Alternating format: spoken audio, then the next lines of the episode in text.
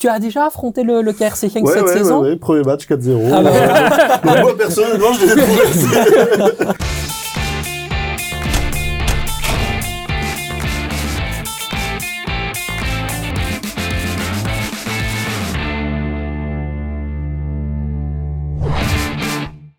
ballon sérieusement sans se prendre au sérieux, c'est toujours mieux. Bienvenue dans un nouvel épisode du Clubhouse Football Time. C'est un véritable plaisir que de vous accueillir encore une fois avec ma petite bande de chroniqueurs aussi piquants que délicieux. Bonjour Quentin, comment ça va? Hello Sacha, ça va la forme Écoute, je suis très heureux d'être là. Regarde, t'es- frais quand même. Il est beau, il est là, il est venu Ah, en c'est forme. gentil, ça fait plaisir. Il On est essaye. magnifique, le Quentin. Tu t'es mis un petit peu plus loin que moi, parce que tu parlais trop fort, peut-être ma- l'épisode Ah, je sais qu'il a mis précédent. sa place là, donc euh, Ah, C'est ma place à titre Ok, personne n'apprend. Effectivement, il a déjà parlé, on ne le présente même pas. Cet homme était à Reims PSG le week-end dernier. Exact. Bonjour Thomas, comment ça va? Très bien, très bien. Je suis euh, à nouveau très content d'être ici avec euh, mon chroniqueur euh, préféré. Et tu disais qu'il était frais. C'est moi qui l'ai frais? Ça se voit. Mais toi, Non, mais- t'es encore plus frais. Ouais, parce mais- que tu savais que Gauthier venait, Ouais. donc forcément, t'es venu en mode fraîcheur. Non, non, non, mais tu sais, tu sais pourquoi qu'il est frais? Ah non, Ah, il explique. est au régime, hein, il mange des cacahuètes tous les jours. Hein. Ah, il est, euh, Ah ouais. c'est pas vrai. Ah Attention, ouais, ouais. attention, la protéine, les glucides, les lipides.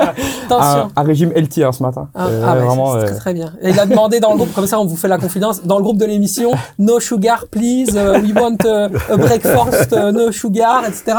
Voilà, voilà un petit peu à, à quel type d'homme on a affaire. Et à côté, bien évidemment, notre invité d'honneur aujourd'hui, qui sera chroniqueur aussi avec nous, qui va venir un petit peu parler de toute une série de choses, Gauthier Ganaï, le CEO du RWDM. Comment ça va mon Gauthier? Ça va bien, toi? Je suis extrêmement heureux de te recevoir. Bon, évidemment, on n'a pas été aidé par la SNCB, mais... On n'a pas été aidé, non, non, non. Voilà. La SNCB, SNCF, il y avait un combo ce matin. Il y avait, il y avait un complot contre nous, je pense. effectivement, effectivement, on peut dire, euh, je pense sans trop de discussion, que c'est le pire service public. euh, euh, en tout cas, en, en Belgique, c'est assez honteux. Mais bon, heureusement que tu es avec nous. Je suis très très content. Alors Gauthier, j'ai une petite tâche pour toi pour démarrer cette Ouais. émission. Tu le vois, on a un maillot qu'on faisait gagner la semaine dernière de Hans Van Aken, porté en Ligue des Champions. On présuppose que c'est le match Benfica Club de Bruges, euh, justement ici devant nous, porté par Hans Van Aken, le Diable Rouge. On a récolté trois gagnants qui ont réussi à tout simplement deviner le score final entre le club de Bruges et le cercle de Bruges. Et donc ici, il y a trois papiers des trois gagnants et cette main innocente en la personne de Gauthier Ganaï, eh bien, va décider qui sera le grand gagnant. Je te laisse décider tout simplement du petit papier que tu choisis. Vous avez mis Gauthier. tout le budget sur le... Ah. Alors, c'est comme la, pro- la, la, la croquis cup, on a mis tout sur les papiers. C'est la boule chaude. C'est la boule chaude, voilà. Attention. Il est chaud, ce papier. Alors, c'est Van Gogh 01. Van Gogh 01, eh bien voilà, félicitations Van Gogh euh, 01. Effectivement, c'est aussi un, un amateur de wait and see. Il pose souvent ces petites questions dans, euh, dans les commentaires. Félicitations. Tu mérité. remportes donc ce magnifique maillot d'Hans Van Aken qui te sera envoyé par toute l'équipe du Clubhouse dans les prochaines semaines. Messieurs, on va pouvoir démarrer forcément, euh, eh bien je dirais avec euh, l'actualité un petit peu, mais je vais m'intéresser bien sûr à, à, à toi mon Gauthier. Il s'est passé depuis ta dernière venue dans le Clubhouse mais une série de choses absolument incroyables. On peut même dire que tu as changé de vie. Euh, tu es passé euh, donc du KV au stand au RWDM dans un poste et dans une euh, en plus de ça, on sait que c'était pas nécessairement facile pour toi de passer par au stand euh, et, et puis arriver au, au RWDM. Euh, Raconte-nous un peu toute cette histoire du CIO de d'Ostand qui je, je dirais change littéralement de vie et arrive dans un club promu quand même historique euh, du, du, championnat de Belgique. Et puis, euh, voilà, prends, prends la tête de, ce club. Explique-nous un peu comment comment s'est fait ce changement. Bah écoute, j'étais dans ma troisième saison euh, au KVO. Je pense que sans parler de sans parler des résultats sportifs de la troisième saison qui n'étaient pas voilà l'issue de la saison était pas était pas ce qu'on avait tous imaginé mais voilà je pense qu'on arrivait à la fin d'un à la fin d'un cycle et avec un fonctionnement qui me correspondait plus ou en, tout- cas un fonctionnement qui me satisfaisait plus où euh, voilà on avait on avait généré beaucoup d'argent en trois ans et j'estimais que le niveau de la compétition montait, montait en, en jupilaire et que ça devenait très difficile de, de se battre avec ces moyens-là, quoi. Donc, euh, malheureusement, ça s'est fini comme ça, mais même si on s'était maintenu, euh, je serais parti quand même. Et euh, il y a ce projet du RWDM qui s'est présenté avec John et, et écoute, euh, j'ai pas trop, j'ai pas trop hésité parce que j'avais vraiment envie de, de un, de rester en Belgique. J'aurais, j'aurais pu aller ailleurs, mais je voulais vraiment rester en Belgique. Mhm. Et euh, parce que c'est c'est vraiment un championnat et un pays que j'aime bien. Et ensuite le le RWDM, pour moi, on, on a tout ce qu'il faut pour, euh, pour, faire, euh, pour faire un super projet. Il y a, il y a une base de fans qui est juste, euh, qui est juste incroyable. Il y a un, un actionnaire qui est, qui est fada de foot et qui a vraiment envie d'investir. Il l'a déjà fait dans les infrastructures, il va le Mhm. refaire. Donc euh, voilà, là c'est une saison charnière, mais c'est vraiment un projet qui m'intéressait, donc j'ai pas trop hésité. Mais en tant que dirigeant, euh, on évolue souvent. On, on prend, je dirais, effet de, de, de, ces, de ces erreurs ou des choses qui se sont passées dans le passé, et puis après, on, se sert de ça pour faire mieux. Toi, c'est quoi ta vision euh, du club bruxellois dans les prochaines années, et comment est-ce que tu veux, par exemple, essayer d'améliorer, euh, ne serait-ce que même euh, ta façon même de, de travailler par rapport à ce que tu faisais à, à Ostende? Comment tu t'es remis en question en te disant, bah voilà, j'ai pas envie de refaire ou de recommettre euh, des erreurs que j'ai fait dans, dans, le passé. J'ai envie d'avancer avec euh, un autre mindset, un autre état d'esprit. Passer de au stand au RWDM, c'est pas la même chose. Non, bah déjà, dans une carrière, à chaque, euh, dans n'importe quel boulot, tu fais des erreurs et l'idée c'est quand même d'apprendre de, de tes erreurs, de te remettre en question. Moi, je pense qu'il y a quelque chose que j'ai appris de ma dernière expérience, c'est qu'il y a des moments, il faut savoir dire non. Il y a des moments, si, si tu estimes que que c'est pas possible, si tu estimes que tout n'est pas réuni pour avoir du succès, il faut savoir le dire. Or, j'ai eu cette tendance de toujours essayer de faire avec euh, deux bouts de ficelle et un bout de carton, et ça a marché beaucoup de fois, mais à un moment donné, ça devient, ça devient plus compliqué, donc je pense qu'il faut savoir dire non. Et là, quand tu parles un peu de vision qu'on peut avoir pour le RWDM, déjà, c'est d'en faire vraiment, de conserver et d'accentuer vraiment, d'en faire un club à l'identité bruxelloise forte, euh, qu'on améliore les infrastructures du club. John l'a fait l'année dernière, on voit maintenant la pelouse, euh, la pelouse sur laquelle on joue euh, à domicile, qui est, qui est une des meilleures en Belgique. Maintenant, il faut se doter d'un d'installation pour euh, pour l'entraînement qui est, qui est au niveau de la Jupiler Pro League. Il faut il faut juste monter en compétences euh, partout dans le club et Ouais. vraiment qu'on qu'on stabilise ce club cette année et qu'on en fasse un club qui compte euh, en première division belge. quoi. Tu parlais de John Textor. Le contraste est quand même saisissant entre la réussite qui est la tienne en tant que dirigeant au RWDM sous la houlette donc de John Textor et, et, et euh, l'Olympique lyonnais. Euh, où là forcément bah, la situation est beaucoup plus euh, compliquée. Bon, l'idée c'est pas de te parler de Lyon parce que tu travailles pas au quotidien Mhm. du tout, je te rassure. Mais comment tu com- comment c'est euh, pour moi euh, ce changement en tout cas euh, pour toi c'est opéré? Quand tu vois par exemple la, la progression d'un club comme le RWDM et tu dis bah là il y a peut-être moins de pression euh, c'est peut-être ça aussi qui permet de travailler plus sereinement que dans un club à Lyon où on attend d'abord le résultat. Toi on t'a permis on t'a donné peut-être un peu plus de euh, d'espace pour avancer de liberté d'action. C'est comme ça qui t'a convaincu je- John Sextor? Je pense déjà, si tu compares un club du calibre de Lyon et du RWDM, à Lyon, tu es dans un club où tu dois gagner. Mhm. Tu dois gagner, soit tu dois gagner un titre, soit tu dois te qualifier pour une place en Champions League, euh, même, je dirais presque une Europa League, déjà c'est un, échec. Donc tu as, une pression constante toutes les semaines du résultat. Chose que, il faut bien avouer, t'as pas, pas ou t'as pas encore au RWDM. Euh, ce qui fait que euh, là, on a, on a traversé une passe qui était un peu plus difficile. T'as as bien sûr une pression qui augmente, mais t'as pas la même pression que tu peux avoir dans un club comme Lyon. Et, tu- quand tu travailles dans, le sport, quand tu travailles dans un club, cette pression-là, elle fait, elle fait douter euh, dans l'équipe, elle fait douter dans les bureaux, elle fait douter dans l'environnement, dans l'environnement d'un club, les médias, tout ça. Donc ça, ajoute euh, de la difficulté. Donc je pense que Lyon, voilà, à quelques, je vais pas commenter leur, leur actualité, mais à quelques trucs près, ce début de saison a commencé à partir un peu en vrille. Et après, quand, quand t'es parti en, quand tu dé- quand tu commences à déraper, c'est compliqué de remettre un, un bateau comme ça sur le, sur la bonne route, tu vois. Ouais, je peux comprendre effectivement. Euh, alors, je trouve ça très intéressant de te recevoir aujourd'hui dans l'émission parce qu'il y avait des petites choses qui n'allaient pas les semaines dernières du côté du RWDM dans le jeu. Je parle vraiment du jeu Ouais, ici, ouais. on va, on va se focaliser dans le football. Il y avait un espèce de RWDM time où, euh, à un moment donné, dans les arrêts de jeu, c'était caisse, quoi. Vous étiez, euh, vous étiez battu mentalement, vous encaissiez des buts, vous perdiez des matchs. Bah, on a vu complètement le, l'inverse, hein, dans le match euh, face à Eupen que, que nous, que nous venons de vivre, donc le week-end dernier. Euh, est-ce qu'il y a eu un travail? Est-ce que mentalement aussi, euh, euh, vous, avez, vous avez euh, cherché, vous avez discuté? Tu, me disais en off il y a quelques jours, ouais, je parlais avec les joueurs, etc. Est-ce qu'il y a un- une vraie prise de conscience de cette problématique pour essayer d'avancer? Après, il y a deux choses, je pense. L'histoire de notre fébrilité dans le temps additionnel, à mon sens, c'était un peu l'arbre qui cachait la forêt. Parce qu'en fait, c'était pas notre réel problème. Pour moi, notre réel, problème, c'est qu'on on crée très peu d'occasions depuis quelques matchs.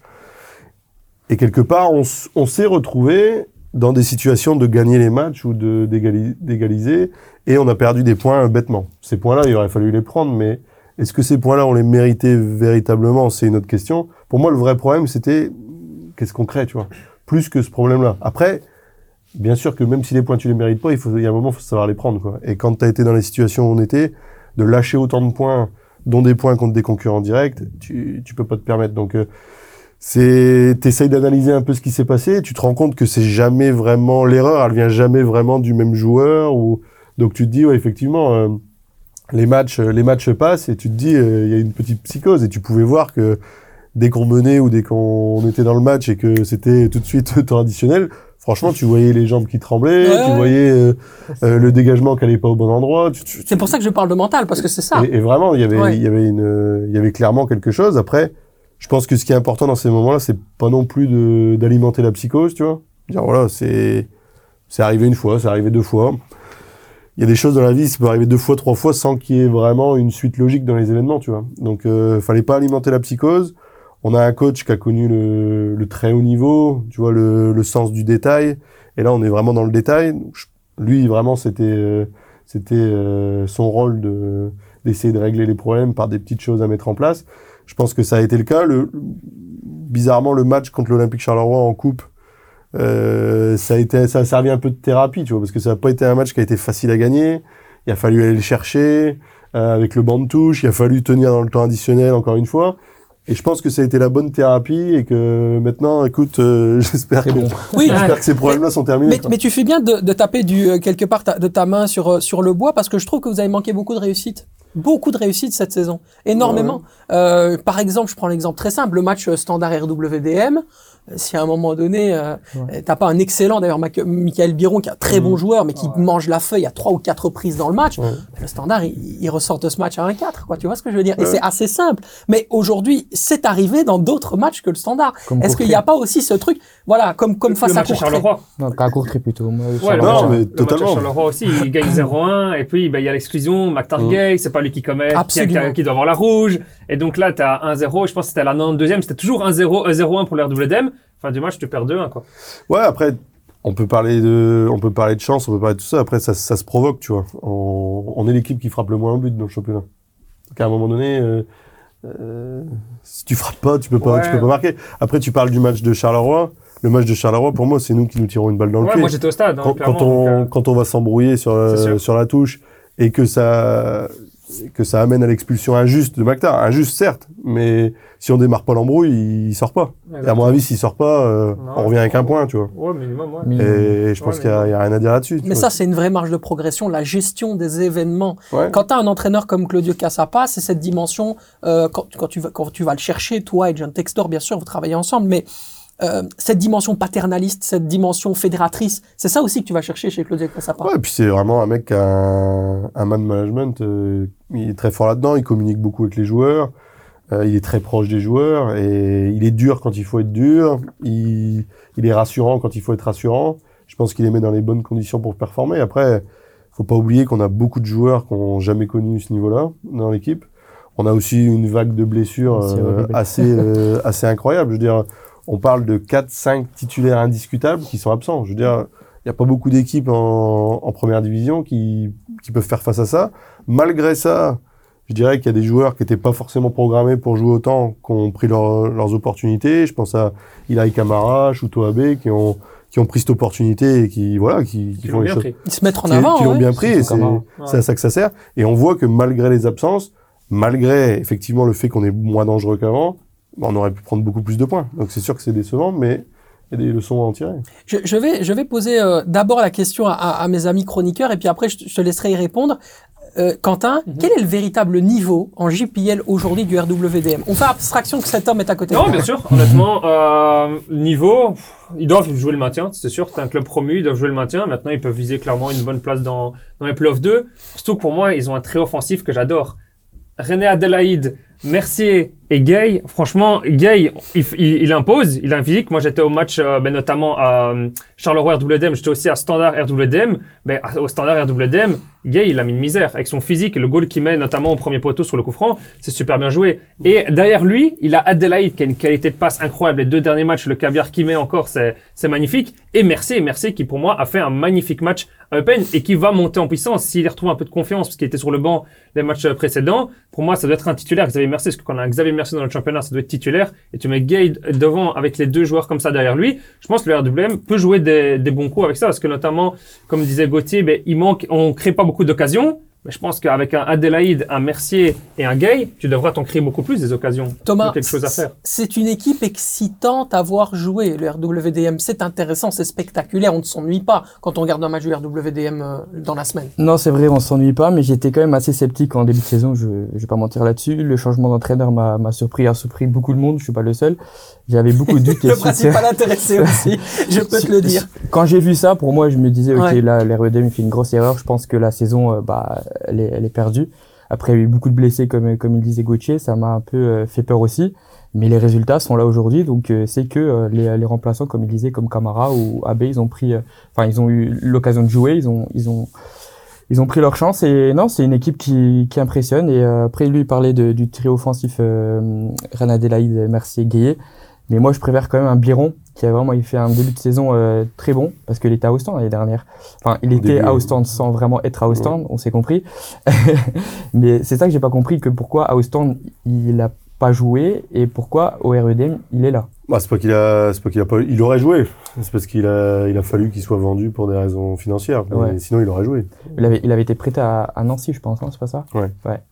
Où est-ce que tu situes la marge de progression, euh, Gauthier, quand tu entends l'avis de, nos chroniqueurs euh, au niveau de, du même, je dirais, que ce soit au niveau individuel de tes joueurs, ceux que tu as recrutés, donc tu sais où jusqu'où ils peuvent aller, ou même au niveau collectif. Tu pars d'une d'un postulat de départ et puis tu te dis au maximum on va on va viser cette place là on va viser ce résultat là ou alors tu te laisses un petit peu porter aussi par par l'élan? Bah déjà, tu vois, on parle un peu de, du- de notre niveau collectif au sein de la Jupiler Pro League. Moi, j'avais dit au début de saison, si tu veux, c'est un form, le format de cette saison. C'est un format qui, qui pousse à l'humilité déjà, parce que y a très peu d'équipes qui peuvent démarrer la saison en disant, il y a un moment donné, on va pas, on va pas avoir chaud à un moment donné, quoi. Mhm. On, on le voit aujourd'hui, tu vois.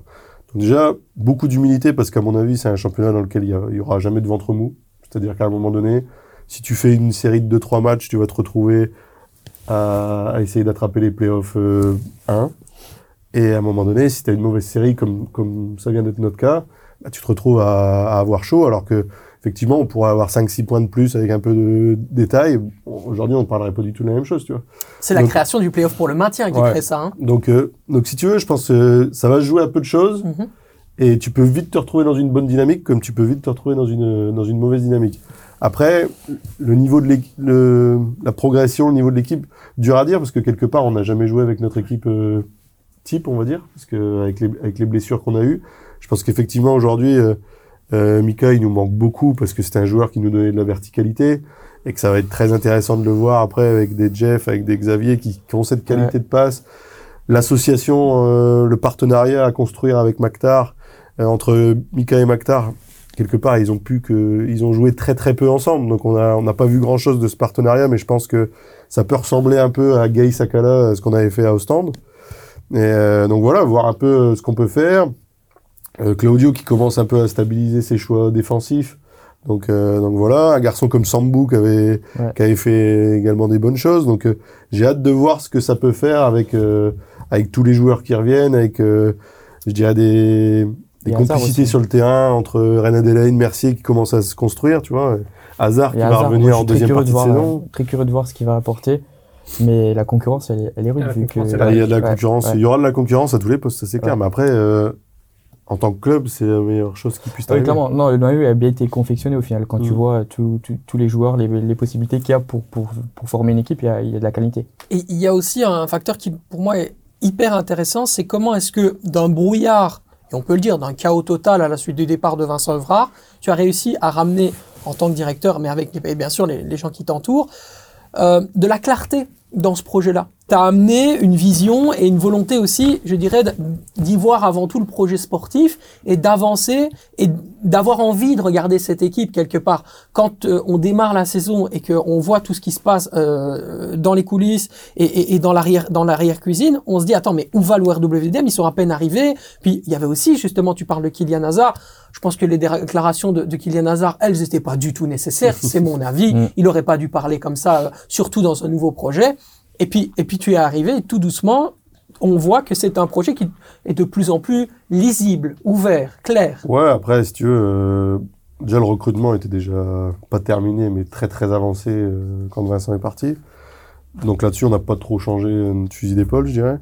Après, euh, c'est le crédit en revient aux joueurs, dans le sens où euh, quand la décision a été prise pour Vincent, je les ai réunis, je leur ai dit voilà, il y a une décision qui s'impose à nous tous. Vous êtes des professionnels, euh, voilà, vous devez être, euh, vous devez être pro. Les gens qui vont arriver, ils n'ont pas, ils ont pas choisi cette situation non plus. Ils arrivent avec les meilleures intentions, donc euh, soyez pro. Et malgré, euh, je dirais, bah voilà, il y a de l'affect, il y a, beaucoup de choses. euh, Ils ont vécu beaucoup d'émotions avec le staff précédent, c'est normal. Mais malgré ça, les mecs ont été super pros. Et euh, je dirais, il n'y a pas eu de retard à l'allumage. Ça n'a pas entraîné de retard à l'allumage. Et après, il y a eu l'intelligence aussi de, de Claudio et de son staff quand ils sont arrivés, parce que c'est quand même une situation très très particulière, voire inédite. Euh, il y a eu cette intelligence d'arriver avec beaucoup d'humilité, à dire voilà, moi je, je suis pas venu non plus pour euh, pour tout changer euh, par péché d'ego. Je vais changer certaines choses parce que je veux les améliorer. Mais ce qui marche, je vais le conserver. Et, Ouais. Tu vois On peut le confesser quand même, à un moment donné, c'est les discussions qu'on avait eu toi et moi, tu t'es dit où est-ce que j'ai mis les pieds quoi? À ce moment-là, tu t'es quand même posé la question. Quand, quand l'entraîneur euh, change à 4 jours du premier match de championnat, si tu veux, c'est c'est- hein. c'est c'est assez étonnant. J'ai de l'imagination, mais mais c'est pas le genre de truc auquel t'es préparé. Humainement, parce qu'on en parle énormément, beaucoup de personnes le critiquent, parlent de lui. Euh, toi, tu le connais, tu fais des réunions quasiment tout le temps avec lui. Qui est vraiment John Textor? C'est un passionné de foot, mais vraiment un, un vrai passionné. Moi, je suis, pas, je suis passé de. Je suis passé d'un fonctionnement où je travaillais avec des financiers, je parlais de compte de résultats, de rentabilité, ce que tu veux, à quelqu'un qui ne parle que de foot. Donc c'est assez particulier. Alors parfois, tu n'es pas d'accord sur tout, parce que on a tous notre opinion. Quand on regarde un match de foot, on va pas tous être d'accord. Mais euh, c'est quelqu'un qui est vraiment fondamentalement passionné de foot, euh, qui, est, qui est un supporter aussi euh, dans l'âme. Et donc, euh, donc voilà, c'est quelqu'un qui veut vraiment faire en sorte que quand il, c'est vrai, quand il le dit, il veut que ses clubs gagnent. Quoi. Il- quand on parle de modèle multiclub ou où certains vont t'expliquer, ouais, ce club-là va développer un joueur qui va partir là, là, là, là. Lui, lui, il est vraiment en mode, non, non, mais moi, je veux que chaque club gagne, en fait. Mhm. C'est ça qui, qui le guide, en fait. Ok, il y a plusieurs clubs dans la galaxie et ils peuvent s'aider mutuellement, mais il y en a pas un qui, il y en a pas un qui doit, je dirais, euh, faire le boulot pour les autres, quoi, tu vois. Ouais, c'est ça. C'est quelque part quand on peut reprocher à certains propriétaires, on parle notamment des, propriétaires du standard, et c'est un sujet qu'on va aborder, le, standard de Liège, dans, dans cette émission un petit peu plus longuement, euh, qui reste relativement reculé, qui gère uniquement l'aspect financier. Ici, John Textor, ce qu'on lui a reproché, c'est le contraire, quoi. Quelque part, aller un petit peu trop loin euh, euh, au niveau de, au niveau des compos d'équipe, etc. Rentrer vraiment dedans. Mais c'est l'aspect positif aussi d'un dirigeant qui, à un moment donné, est impliqué avec son cœur dans, dans, Mm. dans cette équipe. Enfin, Gauthier. euh, Ah non, mais je pense, enfin, pour avoir connu les deux, encore une fois, je pense qu'il il faut toujours préférer quelqu'un qui, qui a de l'affect, quelqu'un qui s'attache, qui s'attache, qui regarde les matchs, qui a, qui a une opinion, qui, qui est demandeur d'avoir des informations euh, sur le groupe, sur les choses comme ça, tu vois. mhm. Il vaut mieux toujours ça, parce qu'à un moment, un passionné, euh, si les choses elles, elles prennent bien, tu peux l'emmener dans un projet qui devient incroyable, tu vois. Ouais, Alors qu'un financier, euh, ça reste un financier. Quoi. effectivement, effectivement. Magnifique transition pour nous parler justement non pas de l'aspect financier, mais de l'aspect sportif. C'est les grands moments de la semaine, messieurs. Et on démarre avec une, une question très simple. Elle concerne les Diables Rouges. On entre maintenant au niveau de la trêve internationale. Euh, le match face à euh, la Serbie pour la Belgique et puis ce match face à, à l'Azerbaïdjan. Zinho Van Eusden sorti blessé. Jan Vertonghen incertain. Amin Aldakil également blessé. Arthur Théat enfin de retour dans le 11 de base du, Stade Rennais. Et puis on voit Jorne Spillers qui s'entraîne petit à petit aussi avec les Diables Rouges. Qu'attendez-vous du match amical de la Belgique face à la Serbie, Quentin? Bon, alors déjà quand même des tests, parce que l'euro arrive dans moins d'un an. Et euh, un euro, je dis pas de le gagner, mais au moins de performer. Ça se performe pas à 11, ça se performe avec un groupe complet. Donc déjà, il faut euh, avoir des joueurs qui sont prêts. On sait qu'ils peuvent avoir ce rôle. Donc notamment, euh, pour moi, ben, déjà donner une titularisation à Openda, parce qu'il faut qu'il prenne du temps de jeu cette équipe, cette équipe nationale pour moi. J'aimerais bien tester euh, Trossard en 10. Moi, j'aimerais bien tester Trossard en 10 pour avoir une, al- une alternative également. Mais il va, il va normalement tester Deman au, au bas gauche. J'aimerais bien tester quelqu'un d'autre que Woodfast en défenseur central droit, parce qu'il faut avoir une alternative, parce que pour moi, Woodfast, ça doit pas être titulaire avec l'équipe nationale belge déjà. Donc, quelqu'un faire ce changement, quand même garder des, des, des cadres pour quand même avoir une, une ossature, mais je veux dire, des, à des endroits où c'est un peu indélicat, par exemple, Castagne, au poste de défenseur droit. J'aurais bien aimé prendre un Siquet, mais qui n'est pas pris avec les A, mais j'aurais bien aimé euh, tester d'autres choses quand même.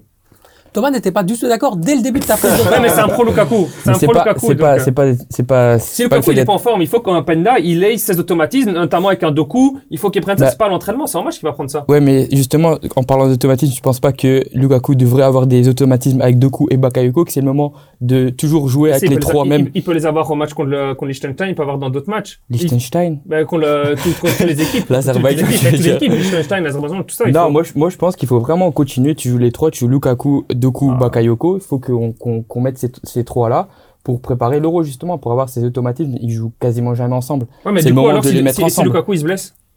Bah, et Lukaku, il peut être fragile. mais, ouais, mais on ça, si tu, si tu commences à. à non, il y a des fragilités. Donc, c'est-à-dire que tu comptes que sur Lukaku devant, dans ce cas-là. Ben non, mais Lukaku, c'est notre numéro 9. On compte sur lui. C'est c'est le numéro 1. On va Ouais, pas mettre Openda. Regarde avec la France. La France, une fois, il met Giroud, une fois, il met Mbappé, une fois, il met Colomboigny. Il arrive, il teste, il met des autres choses comme ça. Ces joueurs peuvent avoir du rythme. Là, Openda, tu lui donnes aucun rythme avec l'équipe nationale belge. Bah oui, mais c'est parce que peut-être qu'il croit pas en lui en titulaire. Oui, en titulaire. Et parce que Lukaku est meilleur. Ah. non, mais c'est- c'est- t'es t'es d'accord avec moi. C'est quand même mieux de, de, de mettre Lukaku maintenant que Openda. Ça sert strictement à rien de tester Openda maintenant. Et si on demandait l'avis à, Quant- à Gauthier? Je pense que vous mettez le doigt sur le métier de sélectionneur, en fait. Qui est- tu dois, effectivement, je pense que quand tu as raison, tu, tu dois préparer un groupe, un groupe dans son ensemble pour, pour, un, pour un tournoi. Mais tu as très peu de temps pour, euh, Bah oui, c'est très peu de temps et très peu de matchs et très peu d'opportunités pour travailler ça. Donc, euh, donc euh, là-dessus, je peux te rejoindre aussi. Mais vous mettez le doigt sur la difficulté du rôle d'un sélectionneur. quoi. Et surtout l'importance d'un match amical parce que quand je quand on dit bien Belgique Serbie bien sûr l'Azerbaïdjan on peut se douter qu'on aura un 11 de base relativement clair avec des retours hein, notamment Jan Vertonghen qui ne sera certainement pas titulaire face à la Serbie mais qui devrait l'être face à l'Azerbaïdjan. Ce qui veut donc dire qu'on a aussi la place pour essayer euh, d'autres d'autres choses quel est le degré de gravité quelque part si on ne performe pas face à la Serbie Thomas? Mais c'est pas grave de pas performer. Et peut-être qu'il fera des tests, il mettra Openda. Mais moi, je trouve que c'est pas le moment. Surtout que maintenant, on a un Doku qui est, qui est super en forme. Bakayoko, Bakayoko pardon, l'est aussi. C'est vraiment le moment de laisser ces deux sur les ailes là et de jouer avec Lukaku, préparer Non, il n'est pas d'accord du Non, tout, justement, pour moi, c'est le moment. Là, justement, Mais où c'est pas le moment, c'est quand c'est le match amical en Angleterre. Là, c'est pas le moment. Parce que là, tu dois te préparer pour le rôle. Là, tu dois avoir ton haut type. Là, tu vas le confronter contre une grosse nation. Ici, t'as quand même, la, la Serbie, c'est quand même une belle nation, mais t'es quand même ici au mois de novembre. Donc, t'as justement, justement. ce moment pour préparer. Mais c'est au mois de mars. Là, au mois de mars, tu peux pas tenter ça. Il te au reste mois de mars, combien- tu peux pas tenter un Il te reste combien de matchs Il te reste combien de matchs avant l'euro? Oui, c'est justement. Il t'en reste 3-4. 3-4, mais t'as l'Angleterre, encore, t'auras encore d'autres, d'autres matchs à pour préparer cet euro. Ici, c'est le moment, je trouve, parfait pour tester des autres joueurs. Si tu le tentes pas maintenant, tu le tenteras jamais. Hein. Tenter des autres joueurs on a parlé effectivement de Deman t'as parlé T'es d'Openda t'es à ton défenseur central gauche pour remplacer Vertonghen, bien sûr, parce que Vertonghen, a, même s'il fait quand même du bon boulot en Anderlecht cette saison, il faut le dire, mais ça C'est reste, pas un cadeau de lui mettre Vlaovic, euh, Mitrovic Exactement. à Arthur. Hein. et ça reste un joueur assez, assez âgé. Mais Arthur, ça justement, il va falloir lui faire un test parce que quand il va jouer à l'Euro, il va jouer contre des gros joueurs. Donc là, on, Ouais, euh, Ah, je dis pas qu'il en est pas capable. Pour Gauthier, connaître- je t'ai vu faire la moue. Pour connaître l'animal, il est, il est jamais aussi bon que quand tu lui donnes un gros client, justement. Ah ok. Quand, tu, quand tu- il sait qu'il va jouer, euh, quand il sait, quand il vient d'Italie, qu'il sait qu'il va jouer Ibrahimovic, quand il est en France, qu'il sait qu'il va jouer un tel, il est jamais aussi bon que quand il, quand il s'excite comme ça pendant deux trois jours avant un match. Donc si tu lui dis qu'il va avoir Vlaovic, euh, Donc parfait de Ouais. mettre il va être demandeur euh, de, il va être demandeur de ce match-là, tu vois. Quelque part, euh, oui, effectivement. Puis ça peut même ouvrir d'autres perspectives. Enfin, voir un Arthur Théâtre en défenseur central gaucher, Ouais. c'est quand même le seul défenseur central en Belgique qui a de la vitesse et qui, en plus de ça, a cette volonté tout le temps d'aller regarder et d'avancer sur, quand il a de l'espace, 5-10 mètres pour avoir une proposition footballistique vers l'avant. C'est pas le cas de Woutfaas, c'est pas le cas de Jan Non. Vertonghen, c'est pas le cas des autres défenseurs centraux qui seront euh, euh, concurrents avec Arthur. Ça aussi, c'est la grande force d'Arthur. Tu le Ouais, connais bien, je pense qu'en plus, il a, il a la chance d'avoir maintenant un sélectionneur qui, qui, qui, qui a un style de jeu qui lui correspond à 100%. Arthur, c'est un mec qui peut défendre très haut, quelque part, il faut. Ce que veut Faut- Domenico Tedesco. Tu vois, faut en avoir pour défendre très haut parce que tu sais que tu vas te faire prendre dans le dos, donc euh, faut des mecs, euh, faut des mecs qui ont pas peur. Lui, il a pas peur. Et je pense que au-delà des qualités footballistiques que tout le monde connaît, euh, c'est un mec, euh, c'est un leader, tu vois, sur un terrain, c'est un, c'est un battant, c'est un leader. Et il te faut des, il te faut des joueurs comme ça. Et tu vois, j'étais déçu que qu'à la Coupe du Monde, cette génération-là, ils aient pas un peu de temps de jeu, parce que c'est là que tu prépares. euh, Je, je reviens un peu à ce que tu disais tout à l'heure. C'est là que tu vas préparer pour gagner les, les prochains tournois. Ouais. Et c'est là que tu devais leur donner l'expérience et tout ça, parce que pour moi, Faire ce qu'ils ont Arthur- fait, ça sert à rien. voilà, Arthur, il va être dans cette sélection euh, pendant longtemps. La question, c'est à quel moment euh, tu peux en faire un leader pour aller gagner quelque chose, quoi. Mhm. Ouais, je comprends. Après, euh, il y a aussi, moi, une. euh, bon, Arthur ne s'en plaint pas, mais cette question du latéral gauche ou du défenseur central, à un moment donné, pour la qualité d'un joueur et pour son développement, tes dirigeants, tu le sais comme moi, c'est mieux de voir un joueur qui est capable toute une, toute une saison de, de performer à un même poste plutôt que de dépanner à gauche, ensuite il va au central. Ouais. C'est pas facile aussi pour lui. Lilian Thuram, il gagne la Coupe du Monde 98 en étant latéral droit et il joue la finale de 2006 arrière central. Oui, mais il, a- il avait pas le même âge. Il, il a évolué en tant que footballeur. Ouais, mais ce que je veux te dire, c'est que la polyvalence, à un moment donné, ça sera toujours un avantage pour lui, je pense. D'accord. Euh, après, je vois ce que tu veux dire. À un moment, il faut savoir se fixer aussi. Mais Pour se développer individuellement en termes Ouais. de potentiel, c'est ça que je veux dire, tu vois. Mais je pense que, je pense que voilà, à un moment donné, les planètes s'aligneront et, et son, son vrai poste, c'est défenseur central. Il n'y a pas de, Il n'y a pas de choix à, à- gauche, donc tu es obligé de le mettre à gauche. C'est Effectivement. ça le C'est truc. ça le problème, hein. c'est le bac gauche et le bac droit. Le problème, Ouais. parce que Castagne, ok, ça.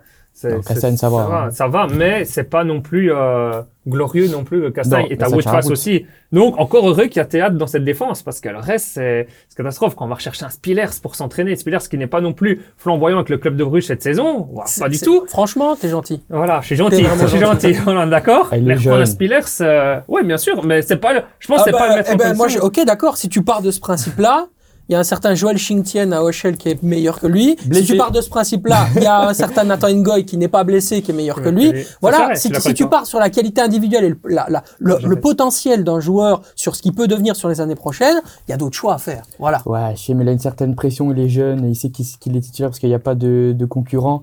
Il vient de Club Next hein, l'année dernière, il, était, il, a, il, a, il a pas de.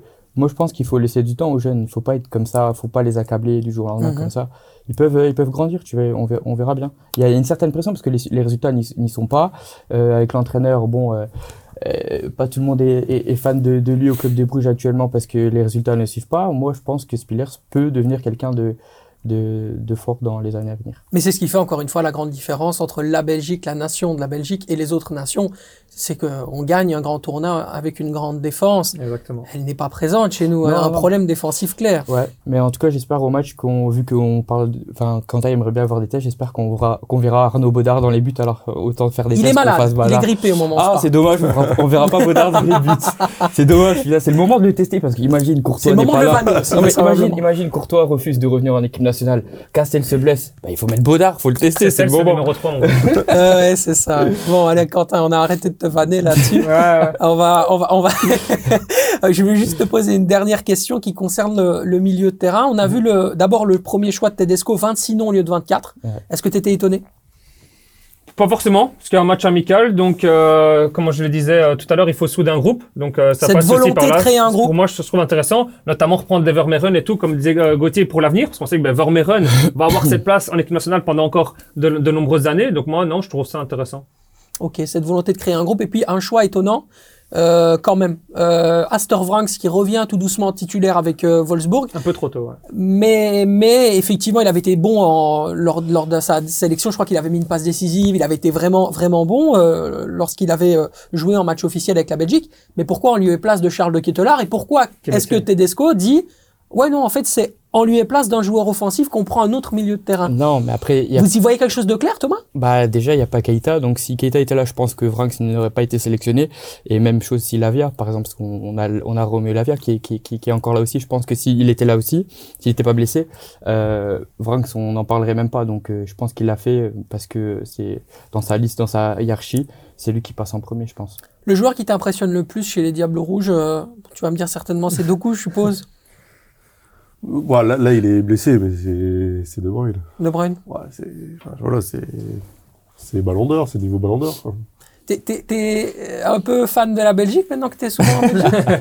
Bah écoute, euh, il y a une proximité géographique depuis toujours et forcément depuis que je travaille en, Belgique. Non, En euh, plus, t'es du Nord, c'est des, des cousins, on est cousins quasiment, et on peut puis, le dire. voilà, j'ai un lien un peu particulier avec Arthur. euh, donc ouais. Ouais, effectivement. On va passer au deuxième euh, moment fort euh, de la semaine. On va s'attarder, une fois n'est pas coutume, à un club dont on parle peu ici dans l'émission. Ouais. C'est le KRC Genk. Alors, le KRC Genk qui difficilement l'a emporté ce week-end euh, 3 buts à 1 face à OHL.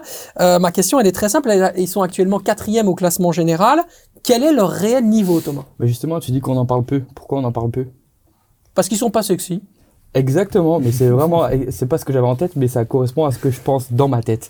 Tu vois, donc, euh, en fait, le, le truc quand, quand je regarde les matchs de foot en Belgique, j'ai ce truc avec la Gantoise, avec l'Union. J'aime regarder ce- euh, leur match quand je vois que le match se joue dimanche à 16h, que c'est la Gantoise qui joue. Ah ben, j'allume ma télé sans problème. Game quand ils jouent, j'ai pas ce truc, euh, ils arrivent pas à me convaincre euh, pour, le- pour l'instant. Même Anderlecht me convainc plus depuis l'arrivée d'Hazard, pas avant, que, que, le, que la forme actuelle de, de J'ai pas ce truc, je, je, je prends pas plaisir à les regarder. Je, je partage euh, assez ton avis. C'est beau, c'est lisse, c'est propre, Quentin, mais au final, ça manque de, de grinta un peu. Ouais. Ouais, je suis 100% d'accord avec Thomas. fade. Je me suis mis euh, dimanche à 16h de mon canapé devant euh, Genk OHL. J'ai limite, j'ai failli m'endormir.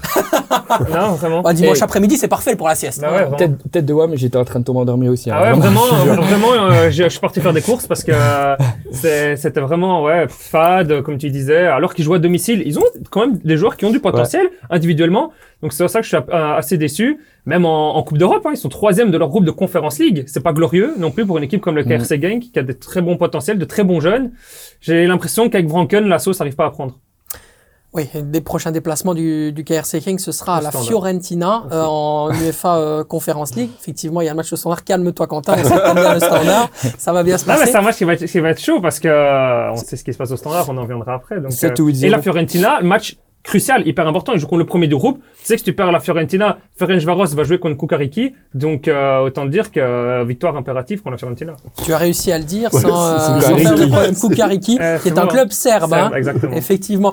Tu as déjà affronté le, le KRC King Ouais, cette ouais, saison ouais, premier match 4-0. Ah bah, Euh, moi personnellement, je les ai. Mais lors de ce match-là, ils étaient très bons. Ils ont contre. très bien joué. Non, je pense qu'ils ont, ils ont énormément de qualité, de vitesse dans le dernier tiers de terrain. Après, c'est vrai que tu retrouves pas la folie que tu peux retrouver Mm. quand tu regardes un match de l'Union où il y a des renversements de situation, il y a, il y a, voilà, il y a des gestes, il y a des trucs comme ça. Je pense qu'ils ont énormément de qualité et je pense qu'ils vont, moi je, moi je les vois bien. Ils euh, devraient ouais. monter en moi puissance. je devrais logiquement, monter en puissance personnellement. Par contre, c'est une équipe, parce qu'on en a parlé il y a, il y a deux semaines, on parlait euh, des, des équipes s'ils avaient un noyau assez, assez euh, étoffé pour, pour, pour, la, pour, la, pour la D1. C'est le Par cas des contre- Limbourgeois. Ah oui, ouais, carrément. c'est comme je disais, la Gantoise, quand tu compares la Gantoise avec les autres équipes, à chaque poste, ils ont une doublure de qualité. Ouais. La Gantoise a ça aussi, et Genk aussi. C'est les deux seules équipes de notre championnat qui peuvent C'est quand, euh, quand, quand même une équipe qui a été chercher Eladj et El Wadi. Ouais, pour la Il n'y a aucun des deux qui joue. Ouais, C'est vrai. Ouais, c'est te dire. Ah, euh. Enfin, El Wadi, bientôt quand Munoz partira en janvier. ou en- Je pense que t'es plus cas- psychorant que tout le monde, toi. Même, KMB ou Fadera, c'est des joueurs qui, qui, qui ont le potentiel d'être titulaires en T'as encore en Royan, hein Royan qui est sur le banc. c'est incroyable. Effe- Effectivement, et puis euh, ça confirme aussi que ça a bien travaillé du côté du RWDM pour vendre 2 millions et demi d'euros. Quand même, c'est une belle somme, hein, 2 millions et demi d'euros pour le RWDM au KRC Genk. À la base, bah, il était censé rester une saison plus. Au final, l'opportunité lui a été donnée et, et finalement, il a su te, te convaincre en fait. Euh, Écoute, disons que euh, ouais, il était pas, on n'était pas parti avec euh, ce plan-là en tête quand on a construit l'équipe.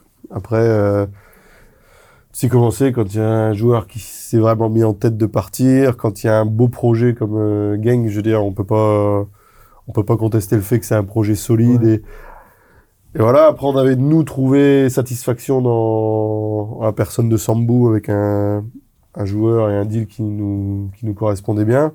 Donc ça s'est fait comme ça. Après, euh, je pense qu'il s'attendait à, je pense que Zach s'attendait à autre chose euh, en signant là-bas. Mais hon- honnêtement, on, son absence ne, fait, ne se fait pas vraiment ressentir, j'ai l'impression, de mon côté. Bah, en fait, si tu veux, ce qui était bien, c'est que ça a cliqué tout de suite avec Ouais, dès le premier et, match. Et Camara joue très très bien Ouais. aussi à ce poste-là. Donc euh, franchement, qu'il soit là ou pas, je je ressens pas son absence.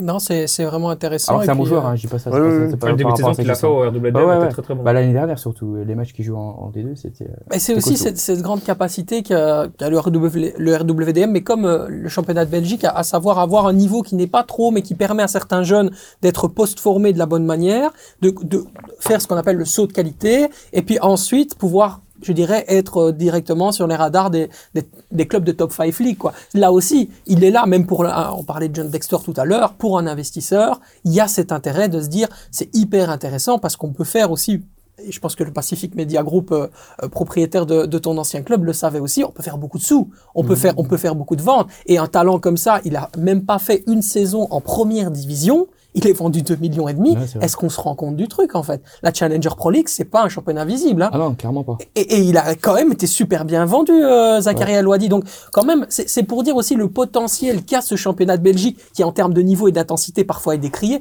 Moi-même, je me dis, euh, euh, je me rappelle d'un match, je regardais sur mon téléphone, j'étais avec des amis, je regarde euh, le match de Charleroi à Malines pendant que le Real Madrid passe à la télé. Je me dis, mais en fait, c'est pas le même sport, quoi. Ah oui, non, On n'est pas sur le même sport. Mais par contre, effectivement, ça, c'est les qualités du, du championnat de, de Belgique. Mais en, mais en Challenger Pro League, je trouve qu'il y a beaucoup de joueurs aussi qui ont ce niveau pour jouer en, en, en DRA. Et je pense Ouais. notamment à un joueur que vous avez, vous, enfin, vous avez eu l'intention de, de, de le recruter, ça n'a pas marché. Je pense que ça a duré pas mal de semaines. C'est euh, Thibaut Overlinden, si je me trompe pas. Mhm. Il était dans, dans, dans vos petits papiers.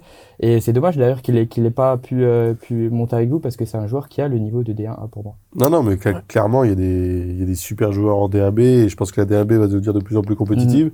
Pareil tout à l'heure de Eli Camara. Ça a réussi aussi aujourd'hui parce qu'il a eu ces quelques matchs, en, enfin ces quelques matchs, dizaines de matchs en, DAB. Et je pense que ça aurait pas été le cas si les formats avaient été euh, ceux qu'ils étaient avant. Ouais. quoi. Ilay Camara, ancien joueur du Sporting d'Anderlecht. Qui nous offre une euh, transition toute trouvée avec le débriefing du match La Gantoise Sporting d'Anderlecht. Alors, bien sûr, il ne s'agit pas nécessairement de... Bon, on va pointer, je pense que Thomas est déjà prêt à défoncer Anderlecht, il n'y a pas de problème. Mais je voulais vous demander, parce que les Mauves n'avaient plus gagné depuis 11 matchs à la Gelamco Arena, est-ce qu'ils vous ont, dans le jeu, je répète bien, dans le jeu, convaincu ou pas, Thomas? Mais en fait, ils sont arrivés avec une tactique complètement différente de ce qu'ils avaient proposé euh, les, les dernières semaines. Ils sont venus pour défendre comme la Gantoise l'avait fait à Anvers. Donc, j'avais pas l'impression qu'ils avaient envie de, de gagner ce match, même s'ils ont eu les occasions pour en marquer. Pour moi, euh, mine de rien, la Gantoise était quand même au-dessus euh, d'Anderlecht et c'était eux qui devaient prendre les trois points euh, lors de ce match. D'accord, euh, Quentin? Ouais, d'accord avec Thomas, la Gantoise était euh, clairement Ouais, un niveau au-dessus. très La première mi-temps qu'ils ont sorti, ils peuvent sortir un 3-0, c'est parce qu'il y a Hazard qui provoque le penalty. Mais euh, la différence, c'est que Anderlecht est clairement venu pour ne pas gagner, pour prendre un point, et Mhm. ils ont réussi à prendre ce Mhm. point. Donc c'est un point précieux, parce que c'est un concurrent direct qui devait prendre les trois points, qui finalement les- ne les a pas pris. Et c'est là que je veux revenir notamment avec une déclaration, par exemple, de Karl Kent, qui dit, mais moi je m'en fous de perdre 4-0, je veux qu'on joue bien. Alors que Rimmer est peut-être dans cette optique, ben, moi je m'en fous qu'on joue bien, mais je veux prendre les points. Et donc c'est ça qui fait la différence, et c'est ça qui pour moi, Anderlecht le met dans, un, dans une position intéressante, parce qu'aller prendre un point à Genk, à Gand, pardon, il n'y a pas tout le monde qui va le faire. hein. Garde ton jus sur le standard, on sait que... Non mais c'est non mais c'est pour faire la c'est pour faire la comparaison qui, est- qui, est- qui est dans ce cas-là peut être utile parce que Rimmer dans ce cas-là ne disait pas ben moi je m'en fous de perdre 4-0 à Gand tant qu'on joue bien ben moi je veux défendre à Gand je veux prendre un point à Gand et il l'a fait Après, la Gantoise aussi a pêché euh, par manque d'efficacité Ah oui, également. ouais. Euh, c'est peut-être ça aussi qui manque aujourd'hui. Euh, J'étais très étonné de ne pas voir Gift Orban titulaire.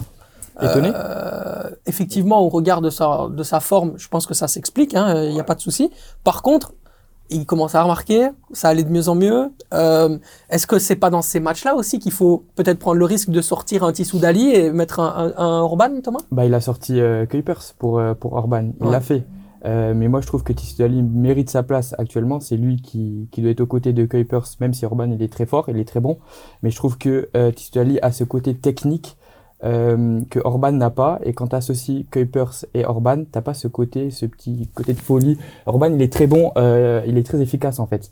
Mais dans le jeu, c'est pas, c'est pas le, le meilleur. Je préfère avoir un Tissoudali et je pense qu'ils seront meilleurs avec un Tissoudali. Gauthier, c'est fou comme le football va vite. Il y a euh, peut-être deux mois, pendant le mercato, on parle de d'un intérêt très concret, un, joueur validé par Ange Postecoglou qui a été élu quand même manager du mois avec euh, Tottenham euh, en première ligue, euh, 30 30 millions d'euros plus bonus pour aller jusqu'à 35. On parle de ça, il y a des discussions, beaucoup d'agents qui essayent de manger sur le dossier, beaucoup de trucs qui se passent avec Gift Orban.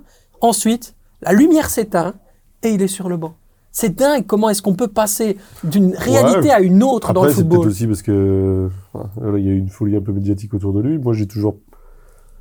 S'ils ont eu plus de 20 millions d'euros sur la table pour lui, je suis très étonné qu'ils soient pas partis. Quoi. Ouais. Enfin, personnellement, après, c'est un mec, euh, la saison dernière, tout ce qui, tout ce qui, il pouvait frapper du Ouais. pied gauche euh, à 35 mètres les yeux fermés. Ça, ça faisait... Non, mais tu vois, il y a des moments, il y a, il y a des moments quand même comme ça, tu vois. Ouais. Surtout pour les attaquants. Et je pense que c'était le moment de le vendre, Ouais. personnellement. Ouais, je pense qu'ils regrettent là. hein. Je Ouais. pense qu'ils doivent regretter de ne pas l'avoir vendu. Mais comme Si c'est vrai. Oui, parce que c'est ça. Parce que si, si vraiment il y avait, comme il disait, euh, une, une offre de plus de 20 millions et que la Gantoise les refusait, sachant qu'ils n'ont ils ont pas des problèmes financiers, mais les sous, ils auraient pu les utiliser parce que c'est pas un club euh, en super euh, euh, santé financière, euh, ça m'étonne qu'ils aient pas vraiment accepté. Donc je pense pas que l'offre a vraiment été posée sur la table. Je Non, si toi, effectivement. Alors, ce que je peux te confirmer, c'est que bien souvent, quand on parle d'offre dans ce cadre-là, c'est pas une offre envoyée par mail, comme par exemple ce Ouais. que Leipzig a avec Rennes, où c'est un mail de Max Eberl en disant notre intention est de faire un prêt avec obligation. Euh, je crois que c'était une obligation d'achat qui se levait en janvier, et puis directement après on y allait et on signait le joueur. Ici, ça n'a rien à voir avec ça.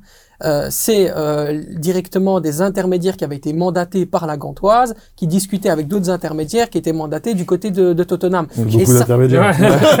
Tu sais ce que c'est, tu sais ce que c'est, Bah c'est comme moi, ça je le parle en football. direct avec les, Ah, bah, avec voilà. les clubs. Excuse-moi.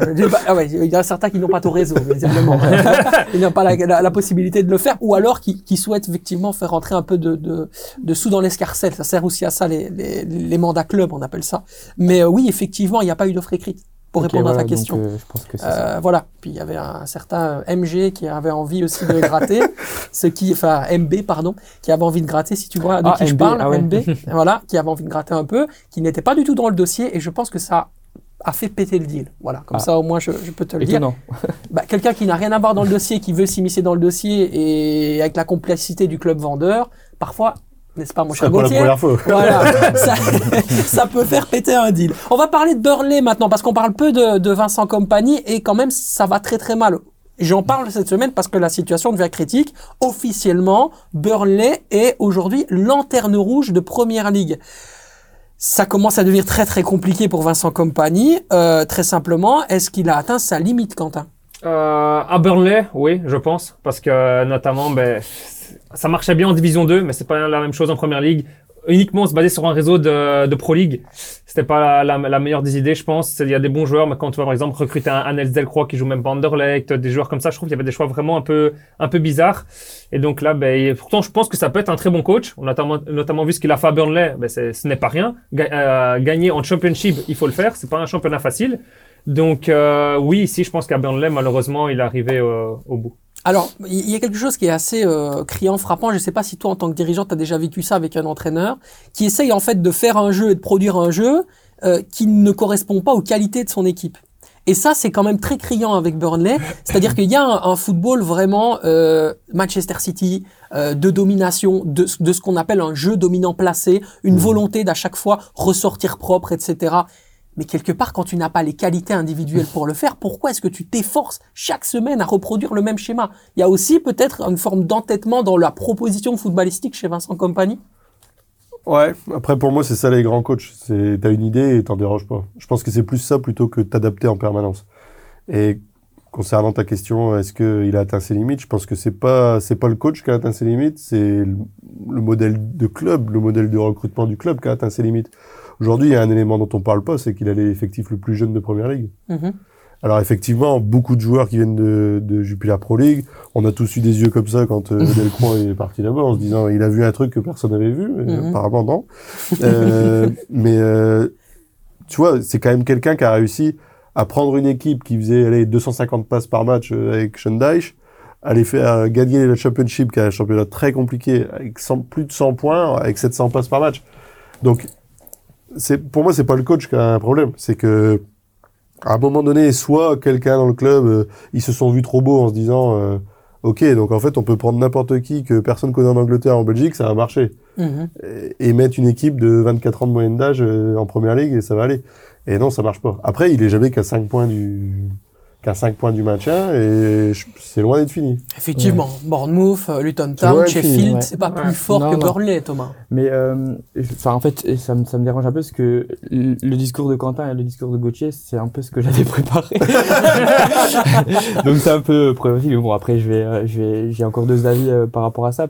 Pour parler justement des autres équipes, euh, c'est les concurrents directs, Luton Town par exemple, eux je trouve que leur recrutement était plus intelligent parce qu'ils ont recruté des joueurs avec de l'expérience de première ligue, ce que Burnley n'a pas fait. Ils ont recruté des joueurs qui venaient euh, de la Jupiler Pro League. Certes ça marchait bien comme il le disait en Division 2, mais c'est des joueurs qui n'ont pas le niveau de la première ligue. La Championship et la première ligue, c'est, comme ça. Il y a un grand écart.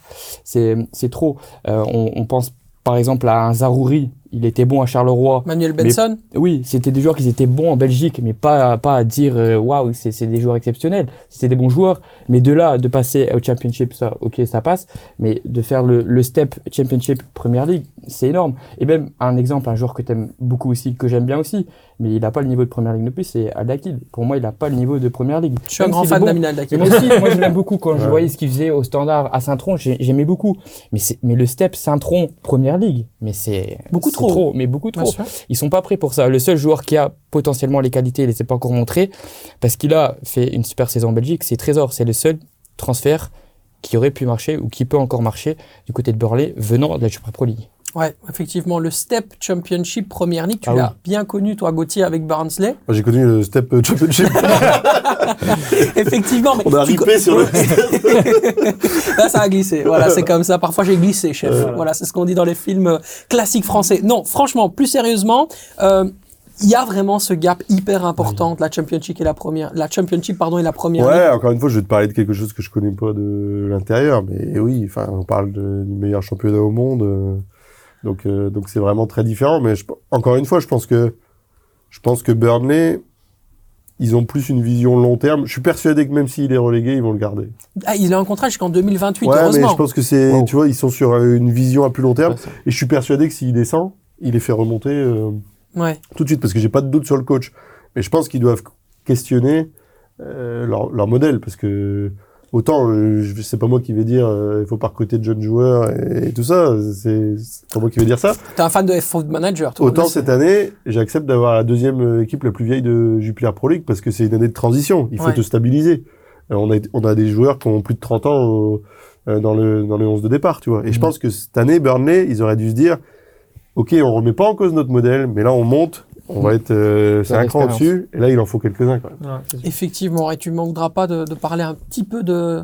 Je sais pas si vous l'aviez prévu dans vos cracks ou vos fraudes, mais il faudra parler à un moment donné dans l'émission de Pierre Duomo, parce que la révélation Et Pierre Duomo, partie, la façon dont vous avez travaillé et dont tu as toujours cru en lui pour le mettre aujourd'hui dans les meilleures circonstances, lui qui a simplifié son jeu, qui est devenu plus efficace mentalement aussi, qui a voilà, qui, qui- qui- qui a fait ce switch euh, pour pour aller, euh, je dirais, avec un football un peu plus concret, euh, la dimension aussi collective qui commence à comprendre, etc. Chapeau le travail que vous avez fait, hein, vraiment, Bra- bravo. Ah, chapeau à lui, parce que Ouais. euh, c'est lui surtout qui, qui s'est remis en question, c'est lui qui bosse euh, comme, un, comme un acharné. Tu vois, moi je l'ai vu, je l'ai vu à Ostende pendant quelques mois. Bon, il a eu des blessures, il a été en dehors de l'équipe et tout. Mais c'est un mec qui faisait des séances en plus. Enfin, tout ce qu'on m'avait dit sur la mentalité de Pierre Domo, euh, quand, quand je voulais le recruter, tu commences à, tu te renseignes, tu trucs. Et trois personnes qui disent non mais jamais va pas le truc. Je fais un rendez-vous avec lui, deux rendez-vous avec lui, je parle de foot, mais je dis mais en fait le mec il a tout compris quoi. Regardez le match qu'il fait avec l'Antwerp contre le club de Bruges, Ah oui, on il est au marquage sur hein. De Ketelaar. Mm. Dès que De Ketelaar il touche la balle, bam, chaque fois. Et quand on l'a recruté à Ostende et on a remis une couche au RWDM, on a dit Pierre, c'est ça, toi t'es ce joueur-là. Toi, t'es Patrick Vieira, tu mets un tampon et tu fais la passe. T'es pas, euh, t'es pas numéro 10, euh, voilà. C'est, c'est comme ça qu'il faut que tu joues. C'est pour ça que j'ai insisté qu'il y ait le numéro 6 dans son dos pour que ça lui, Ils comprennent. tu regarderas maintenant sur tous, tes- tous ses posts, il met hashtag 6. Mais c'est ça son poste pour moi. Ouais. Il faut qu'il se développe là-dessus, il a simplifié son jeu et c'est surtout sa, sa mentalité. Il a, il a compris qu'il avait une carrière et que c'était maintenant. Ah. Ce qui ne l'empêche pas de mettre en avant ses qualités techniques. C'est un joueur d'Agora à la base. Hein. Mhm. Euh, on parle quand même d'un mec qui, quand je dis joueur d'Agora, c'est Monsieur Petits Espaces. Quoi. Moi, je me rappelle des matchs que je voyais. Je te parle de ça. Euh, U21 Genk, euh, U21 Ah, il euh, la balle, il Eupen. driblait 10 joueurs. euh. C'était trop facile pour lui. Il était là, il était quasiment ballon semelle pendant tout le match. Il était en semelle tout le match, mais c'était vraiment trop facile pour lui. Après, il a dû aussi s'adapter à ce football-là, mais en tant que numéro 6, ça ne l'empêche pas d'être propre techniquement et d'utiliser d'une autre manière sa technique. Mais il est plus dans le football moderne, quoi, Thomas. Il, il joue simple en fait. Et, euh, et c'est un joueur un peu qu'on voit un peu moins aussi dans, dans les matchs parce que justement il joue simple, il joue plus comme il faisait à, à Genk. Et je pense que c'est un, un joueur important dans une équipe parce que il joue simple, il joue de manière intelligente et comme tu le disais, sa mentalité elle a complètement changé. Et, euh, j'espère pour lui qu'il qu'il pourra garder cette mentalité là. Allez, c'est le moment de Quentin. Et oui, parole de supporters, messieurs, place au Standard de Liège, balayé au Bosseuil Stadium. euh, par le Royal Antwerp Football Club, eh bien, on vous a posé, bien sûr, sur X ou Twitter, vous appelez ça comme vous voulez, la question suivante. Qui est le principal responsable de cette lourde défaite 6 buts à 0 par le RSCL euh, bah Forcément, il y a beaucoup de questions et beaucoup de réponses, pardon, très très différentes. Euh, Bruno Paquet, par exemple, nous dit Oufkens puisqu'il n'a pas le système de jeu, il maintient sa chèvre Soa, titularise le fini et mercenaire Laifis, alors que tu as des Ngoy, Chanak et Price. Régis Warmont nous dit la direction qui a trouvé un 11 un peu compétitif, sans buteur néanmoins, mais a laissé des réservistes de niveau en dessous. Et puis euh, euh, ensuite on a Stéphane Ledoux qui nous dit tout ça c'est la faute du gestionnaire du calendrier. Grave erreur, grave erreur que de programmer un match le 11 novembre, jour férié. Voilà pourquoi les joueurs n'ont pas joué. Voilà Pas un petit, un petit Pas trait d'humour Bien C'est joué. pas mal. pour rentrer un peu doucement dans cette euh, analyse très dure pour toi, euh, Quentin. Non, mais c'est comme on en parlait la semaine dernière, j'en parlais la semaine dernière euh, ici dans l'émission. Ben, tout s'est produit euh, encore ce, ce week-end, avec notamment encore ben, Kamal Sowa, comme euh, plusieurs sont, j'ai vu notamment aussi sur le réseau, sont vraiment contre. Euh, moi aussi, si je veux pointer le premier responsable, ben, je pointerai quand même l'entraîneur, parce que déjà, à la mi-temps, c'était 3, 3 ou 4-0, ben, il fait aucun changement. Donc, je sais pas, euh, bouge un peu, euh, montre que tu as du caractère, montre que tu veux changer, montre que tu vois que ça va pas. Tu peux pas, tu peux pas laisser la même équipe comme ça, euh, notamment ben, mettre un Lifeis alors que t'as un Ngoy qui est revenu, c'est incompréhensible, surtout vu le début de saison. Tu sais qu'un Genepo, ben, c'est pas à sa place, qu'il joue pas bien dans ce rôle-là, alors que t'as un Chanak qui le week-end d'avant a bien joué dans ce poste-là, tu mets un Genepo. Euh, alors ben non, tu dois prendre une, une, une, tes responsabilités, tu mets Chanak à gauche, et soit ben, ton chouchou Soa, tu prends un peu sur toi ton ego et tu le mets sur le banc, ou soit tu mets Genepo sur le banc pour lui dire euh, et lui dire ben voilà c'est pas ta place, on va changer de, format ou euh, ça va être entre toi ou Soa, mais il doit prendre ses responsabilités et Karl Hufkens les prend mais pas du tout, il reste entêté sur son même 11.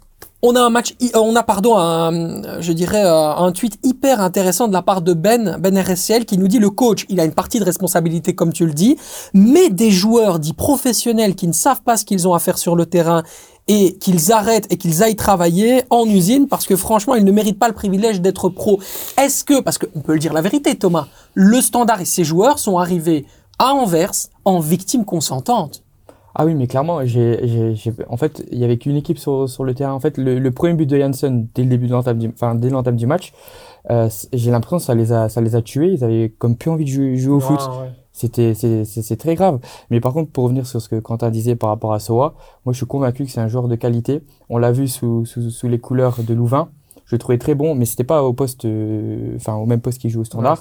Il est plus en non plus en, en 10 terrain électron libre comme ça il est il est meilleur comme ça donc je pense que c'est un joueur qui, qui qui peut apporter quelque chose de plus et de toute façon même si tu le mets sur le banc tu vas mettre tu vas mettre qui?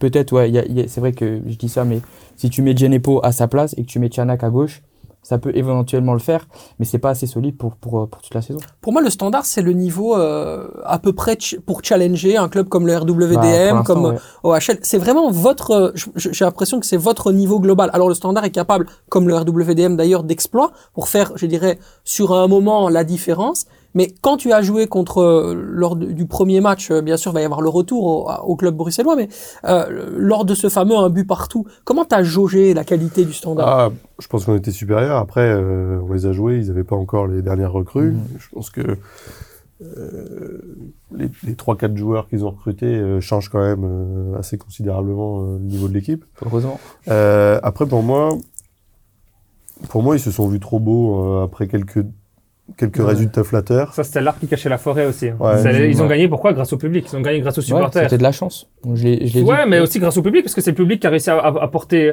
à porter les joueurs comme ça. C'était vraiment l'arbre qui cachait, la, qui cachait la forêt, le match contre Bruges, le match contre Anderlecht. Maintenant, ils vont enchaîner quoi? Ils vont enchaîner Genk, Anderlecht, Anderlecht, Bruges, Charleroi. Ça va être costaud. Les hein. cinq prochains matchs, c'est ça. hein. Ouais.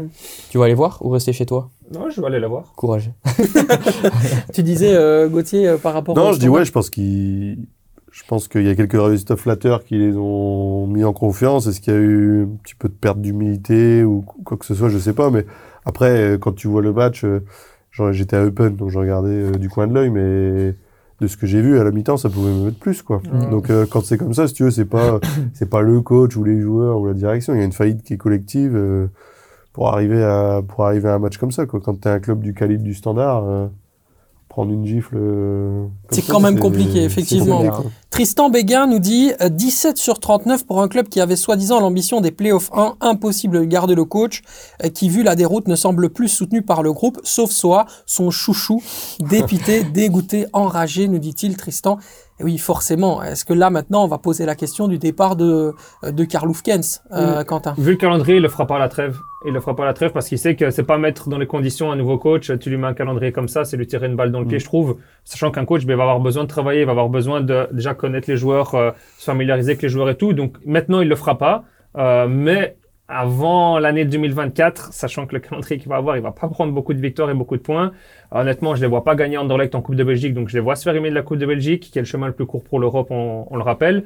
Euh, contre Genk, ici à domicile, ça va être un moment spécial, ça va être les 125 ans du club que les supporters vont fêter et tout.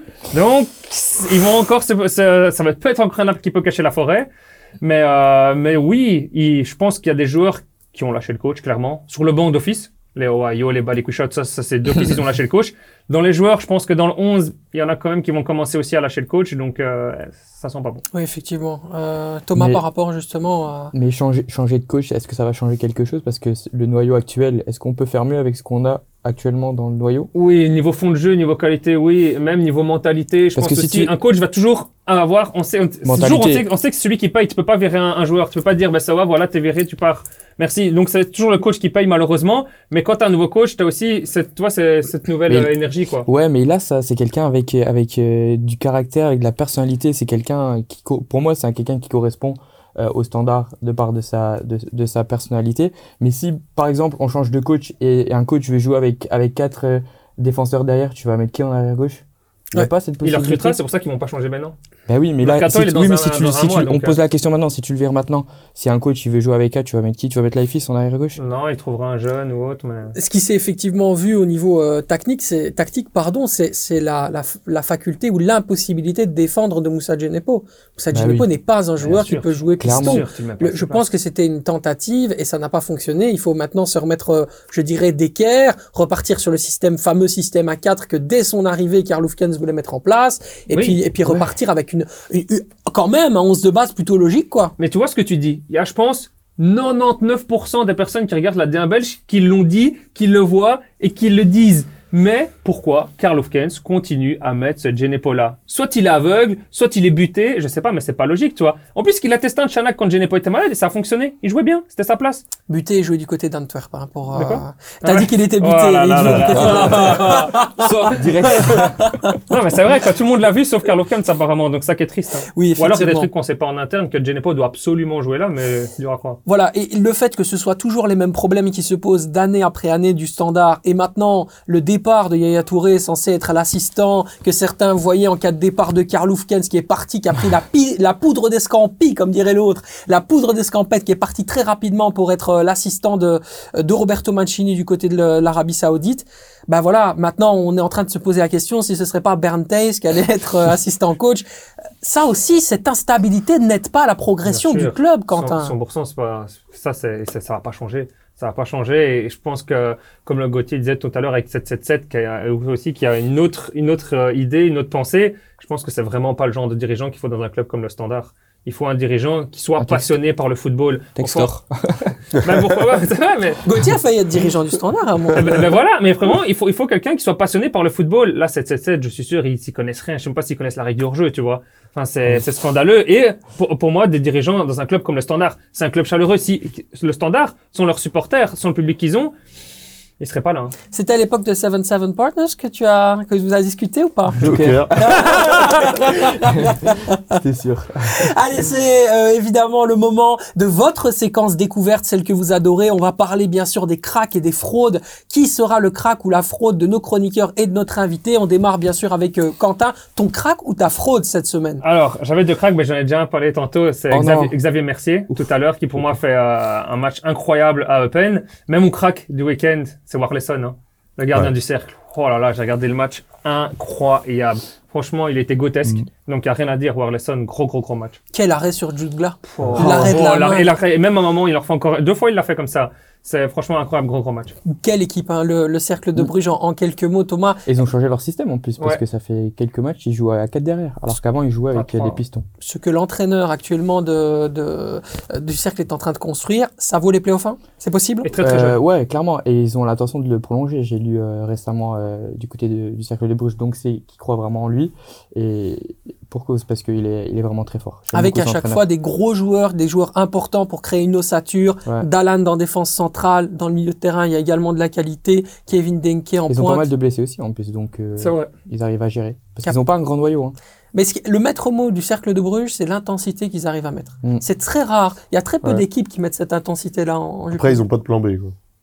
Oui. Non, mais Bah, c'est, C'est vrai. c'est, nous, on l'a eu, euh, on l'a eu quand on avait Alex euh, Blessing, tu vois. On jouait, on jouait de cette manière-là.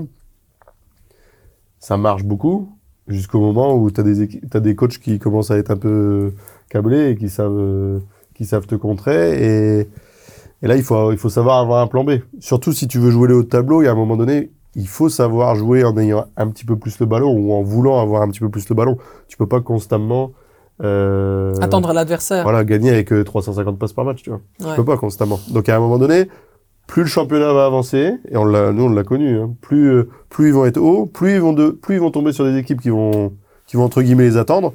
Eux, ce qu'ils veulent, c'est que tu joues haut, laisse beaucoup d'espace derrière ton dos, et là tu vas te faire avoir. Seulement, plus ça va aller, plus les gens vont les voir comme une équipe qui va te faire mal. Ça va devenir mais de plus en plus dur. ça Il y aura toujours les centres bananes du Gossiquet. Voilà ce que je te cher coach. Faudra qu'il arrive dans le dernier chapitre. Allez, mon Thomas, ton crack ou ta fraude? Euh, je vais partir pour, euh, pour une craque. Hein. Je fais jamais les fraudes parce que j'aime pas trop parler en mal des joueurs. Euh, mes cracks, on en a parlé tout à l'heure avec Quentin. Je pense qu'il va être surpris de mon choix. Mais c'est euh, Julien Dessart. Il a été exceptionnel face à Bruges. Pas d'assist, pas de but. On Mais euh, euh, ouais, André, pardon. Euh, ouais, il a été, il a été vraiment su- super bon. Tout- toutes ses passes. Enfin, en fait, on dit super bon, mais il aurait pu casser son match en toute fin de match parce qu'il a fait une passe Ouais. horrible euh, dans les pieds de. Je pense que c'était Dry- c'était Ouais, il a Vasquez qui marche sur le ballon. Donc ils auraient pu marquer le 1-2, mais mis à part euh, cette petite erreur, enfin qui aurait pu être une grosse erreur au final, non, il a vraiment été exceptionnel. C'est la- sa, sa précision de passe, sauf celle-ci bien sûr, c'est c'est incroyable. Il est, il est très très fort comme euh, comme comme Le- joueur. Le soldat d'Ain Van Azebroek, Et J'espère indéniablement. pour vous que son frère deviendra aussi fort. Écoute, il était très important pour nous début Ouais. de saison. Il va bientôt revenir, là, donc. euh, Ouais, c'était que deux mois je pense, hein, c'était pas beaucoup. Ouais, voilà, et c'était une sale blessure, mais écoute, il est bientôt, bientôt de retour, là, il commence à s'entraîner à haute intensité, donc, Mm. euh, Mais attention, qu'il y a de la concurrence. hein.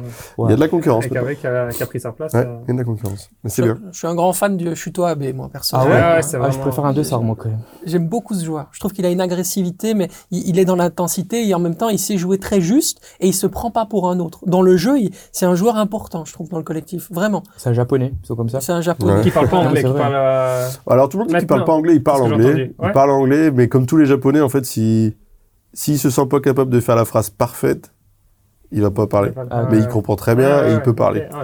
Mais, euh, non, non, il est très bien intégré. c'est- C'est un peu la mascotte de l'équipe. Ah ouais Ouais, vraiment. Excellent. Bah, du coup, je vais te poser la question euh, à toi aussi, Gauthier. Est-ce que tu as un crack ou une fraude aujourd'hui à nous proposer? Bah, vous allez dire que je, que je prêche pour ma paroisse, Allez. mais, euh, mais c'est, nos supporters d'emmener 700, Ah, 700 supporters à Open dans la, dans, la, dans la situation dans laquelle on était avec des résultats, euh, on l'a dit, euh, des pots de banane dans les arrêts de jeu, des trucs comme ça. Donc, d'avoir eu un soutien comme ça, et je pense vraiment que ça a fait la différence parce que on, on a encaissé le premier but, l'addition aurait pu être bien plus salée à la mi-temps. Et euh, je pense que je suis pas sûr qu'on soit revenu avec, une, avec les trois points sans le soutien de nos supporters. Respect au club pour avoir fait ça, je trouve. Respect au club qui a payé tout, qui a payé le, le déplacement, qui a payé les bacs de bière, qui a payé les tickets. Il y a pas tous les clubs qui le feraient. Donc ça, et honnêtement, comme Gauthier le dit, pour moi aussi, à- quand tu mets- t'es mené à zéro. Et c'est sur son salaire. en Ben voilà. Non, franchement, re- reste RWDM, il y a beaucoup de clubs qui devraient s'inspirer de ça, je trouve. Ouais, mais euh, ils ont quand même eu un petit moment, il y a eu des petites tensions quand le- l'entraîneur il est parti, donc je pense qu'ils essayent de rattraper. Non, non, il n'y a pas coup, eu, euh. si tu veux, on n'a pas eu de, on n'a pas eu de tension, on a eu une discussion. Tu sais, moi, je suis toujours euh, très franc et Ouais. direct, donc j'ai pas de problème à avoir des discussions euh, directes. Et on a eu un échange très direct où on s'est dit les choses, mais il n'y a pas eu, de, on n'a pas eu de moment de tension. Ils ont toujours été derrière l'équipe, derrière le club, derrière les joueurs. Donc euh, là-dessus, franchement, euh, c'est quelque chose qui est très important pour nous. C'est pour ça que tu vois qu'à domicile, c'est dur de venir prendre des points chez nous. Mhm. Et c'est pour ça que je pense qu'on est l'équipe qui, qui a pris le plus de points après avoir concédé le premier but. Ouais. Donc, euh, Ça, c'est- ça, c'est un beau crack, beaucoup. effectivement. Il faudra parler également du calendrier de la Pro League qui est ta fraude, hein, je suppose. qui est véritablement ta fraude. ouais. On on t'a vu, on t'a lu aussi sur les réseaux sociaux. Moi, je as- trouve que c'est, bah, en fait, c'est un peu, le- on parle de supporterisme, Ah oui. bah, donc c'est un peu le, ça, je trouve que c'est incroyable. T'as- un match qui s'est pas joué depuis 50 ans. C'est ça.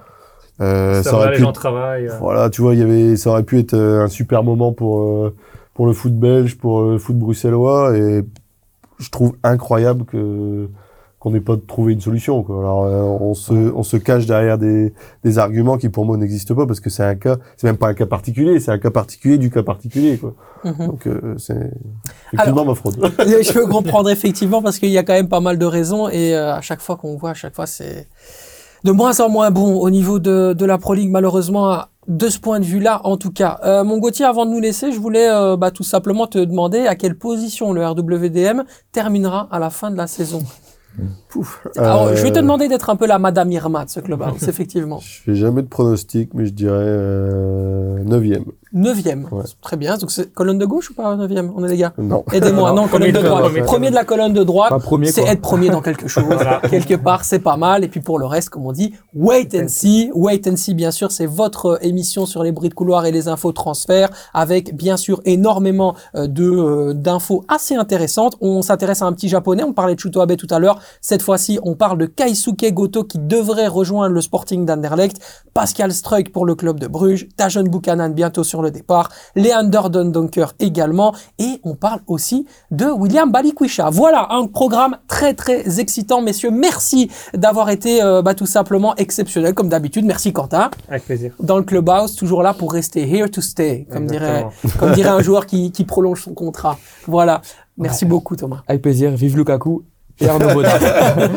Gauthier, et merci infiniment également d'avoir été présent. Je te souhaite beaucoup de bonnes choses. Merci pour ta transparence, pour ta gentillesse et pour ta générosité. Merci à vous. On ne remerciera pas la SNCB. Voilà, on termine là-dessus. Passez une excellente euh, soirée ou journée si vous nous regardez en journée. Et puis à très très vite dans le clubhouse. Ciao ciao